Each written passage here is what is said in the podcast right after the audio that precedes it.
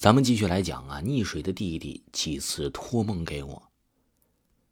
哪知这曾大伟一听，顿时又来了劲儿，大骂道：“那寒酸的老太婆心思我知道，她是怕我砍掉了红树林，她就没地方住了。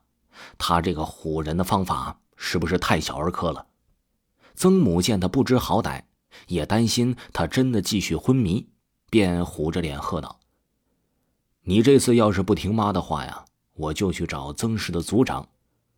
这曾大伟长这么大，从来就不怕母亲，但是却对族里的长辈是很顾忌，于是只好乖乖躺在床上。第二天，曾大伟趁着母亲还在熟睡的时候，偷偷带领着几个弟兄赶到了海边的红树林。他怒气冲冲的提着这汽油桶，恶狠狠的向着红树林的枝干淋过去。丛林中还有一个简易的帐篷，曾大伟咬了咬牙，切齿地说：“让你这个可恶的老太婆在这住啊！一把火烧了清净。”为了解恨呐，他亲自一桶一桶的淋着汽油，直到他累的是浑身是汗才停下。就在手递过来打火机，等待着曾大伟点燃红树林中那个简易帐篷的时候。远远的传来了曾母声嘶力竭的声音：“大伟啊，这不能烧啊，那是我的家呀！”曾大伟愣愣的看着母亲，是跌跌撞撞的冲了过来，才知道母亲被自己赶出了门后。为了不让当地人知道他的不孝，曾母只能乔装躲在这没有人烟的海边，搭了一个简易的棚子，暂时栖身。这个时候，愕然的曾大伟有些不知所措了。他从来没有想过自己的母亲过得如此凄苦。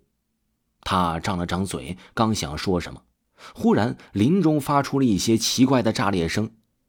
曾大伟和母亲循声找去，他们通过电筒的光线看到了神奇的一幕：红树林的母树的树身正在裂开，体内无比饱满的果实也在怦然炸开。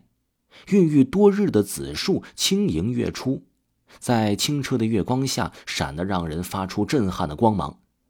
曾大伟心里此刻有种说不出来的感觉，他这才明白，红树林的繁衍方式在陆生植物之中啊是极其罕见的，是胎生的植物，母树会把最后的养分全部都注入果实。并用自己生命的终结来庄严宣告子树的诞生。曾母讶异的望着母树的残枝，忽然喃喃的对着曾大伟说：“原来，救你命的那几个果子，就是他给我的。”说着，曾母重重的跪在地上，伸手想去将母树的残破的肢体给保护起来。这一幕啊！终于彻底惊醒了曾大伟，他狠狠地扇了自己几巴掌，大骂着自己不是人。接着，他又用手下立刻找来水桶，拎着海水一桶桶的就这么浇在了红树林的枝干上。他要把那些汽油，不，那些贪念全部稀释掉。红树林的母爱提醒并感动了曾大伟，他扑通一声跪在地上，抱着母亲止不住的大哭起来。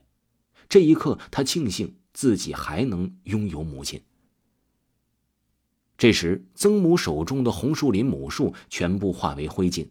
一阵风吹来，曾母恍惚看见灰烬聚在一起，逐渐成了那名老妇人的影子，同时也听到了她隐隐约约的说：“说谢谢你啊，保护了我的孩子们。”曾母这时悲从中来，忍不住大声说道：“是我要感谢您呐，不仅救了我儿子。”也让他迷途知返，还在这里保护着这里的千千万万个老百姓啊！